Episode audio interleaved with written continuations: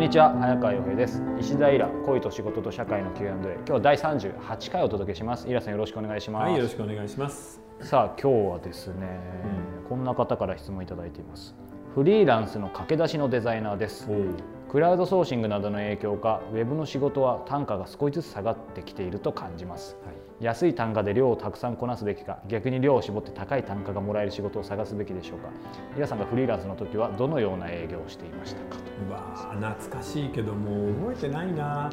ただ一つ言えるのは、はい。僕はもう広告コピーの仕事が嫌でたまらなかったので、はい、まあ適当に仕事を受けてはバリバリと適当にやっつけてう、ん。あのなるべく自由時間を増やしてましたね。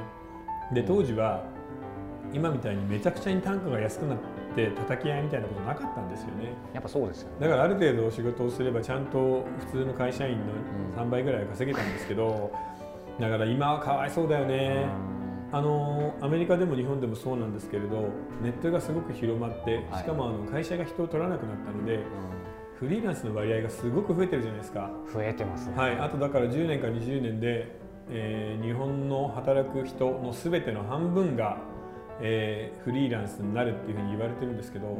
そこはでももう叩かれまくってものすごく環境が悪くなりますよね。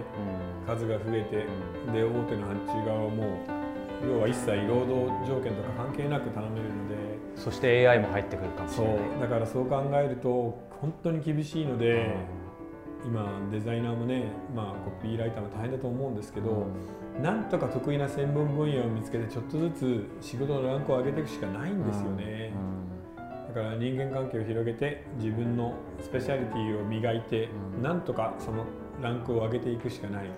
ただこのピラミッドが猛烈にでかいから下の方から上に上がるの大変だよねこれでも今の話でいくとその当然高い専門性とかっていうのが一つと、うん。それからスペシャリストを極めるっていうのと、あと考え方によっては、まあ、ゼネラリストじゃないですけど、はい。そのプレイヤーからちょっと外れて、うん。まあ、じゃあなんかプロデューサーやるのが簡単っていうつもりはないんですけど、うん。でも何かそういう視点も必要かなと思うんですけど。そうですね。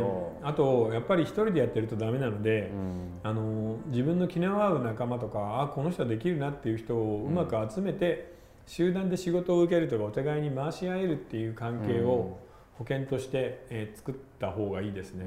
でみんな不安になってると思うんでそういう話をちゃんと、えー駆け出しかもしれないけれど、うん。自分の周りのデザイナーとやったらどうですか？そしたら大きな仕事も受けられるしね。そうですね。うんただ本当に大変だと思うんでね。頑張ってね。うん。これ僕もそうだなと思ってたんですけど僕もある意味フリーランスみたいなもんだからなんかはい。ぼーっとしてたんですけどなんか大丈夫かなって気になってきましたけど。いやーこれからフリーは大変だと思うよ。でも、ね。逆に言えばフリーがそれだけ増えるってことは、うん。フリーに流れる仕事もどんどん増えるってことなんだよね。企業の中ではもう持ちきれないので、うん。人件費が高くて雇えないじゃん。うんこれイラさんがもし、はい。えーまあ、小説の才能がなく、うん。